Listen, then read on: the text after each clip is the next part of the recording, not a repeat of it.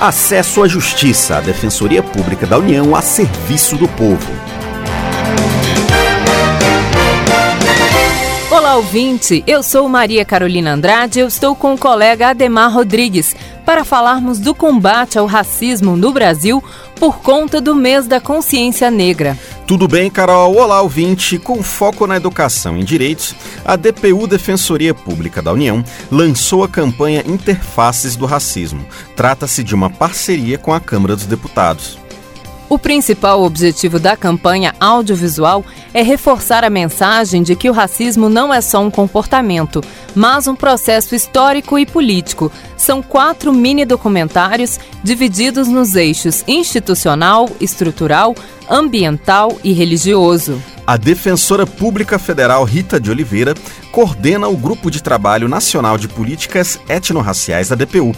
Ela explica o objetivo da campanha. A gente resolveu trabalhar justamente com educação em direitos. É, o racismo ele é dinamizado na, na, nossa estrutura enquanto sociedade, ele por isso é chamado estrutural, e ele é percebido de várias formas, né? E não é só uma questão de comportamento como as pessoas imaginam, né? E é muito mais do que isso. A gente entende que o racismo é um processo histórico político e ele se dá de várias formas na, na nossa sociedade, em, em todos os setores, né? E ele é uma questão central para a discussão de políticas de enfrentamento da desigualdade racial. Então, por isso nós fizemos essa campanha, a campanha deve ser lançada, iniciado o lançamento dia 20 de novembro. Então, por isso as pessoas precisam saber como que esse racismo é percebido. Precisamos continuar com um diálogo permanente com a sociedade sobre isso. A iniciativa também tem a participação de representantes de movimentos sociais que lutam contra o preconceito e a desigualdade racial no país. Um dos colaboradores é o presidente do Instituto Luiz Gama, Silvio de Almeida. Ele destaca o conceito de racismo estrutural, tema do primeiro vídeo da série. Quando se fala estrutural é colocar o racismo num lugar que está além da vontade e além da consciência dos indivíduos. Enfatizar o racismo como sendo algo estrutural quer dizer que o racismo ele é parte do funcionamento normal da vida social. Ele nos constitui enquanto sujeitos. Ao falar de estrutura, nós estamos falando do papel do Estado, do Estado e tudo o que o Estado significa para a reprodução do racismo. Não há racismo sem Estado. Um dos reflexos do racismo no Brasil é a violência. A cada 100 vítimas de homicídio, 71 são negras, segundo o Atlas da Violência de 2018. E 76% das pessoas mortas em intervenções policiais são pessoas negras.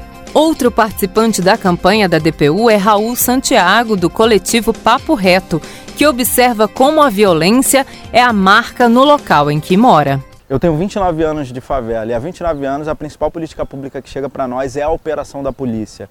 Então o Estado dialoga conosco, nos observando pela mira do fuzil de um policial e isso nunca construiu nenhuma mudança, né? Sempre foi problemático, violento. Quando a sociedade pede segurança pública, a prática para nós é a operação policial entrando na favela. Então, quando a sociedade não moradora de favela fala precisamos de segurança, a polícia entra aqui dentro com carro blindado, com violência. Em Aracaju, Sergipe, o educador social Jefferson Santana relata como a violência e a falta de oportunidades se refletem no futuro dos jovens da periferia. Como um morador da periferia, né? nós vemos a periferia com uma dor imensa, né? principalmente quando nos colocamos como um agente transformador dessa realidade. Né?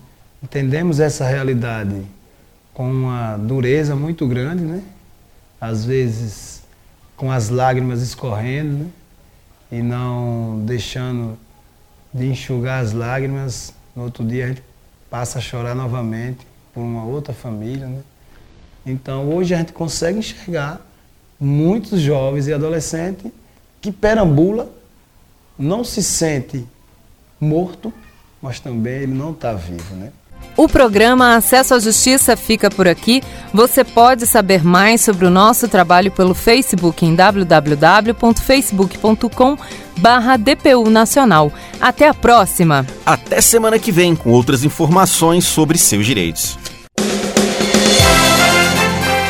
Você ouviu Acesso à Justiça, uma produção da Assessoria de Comunicação Social da Defensoria Pública da União.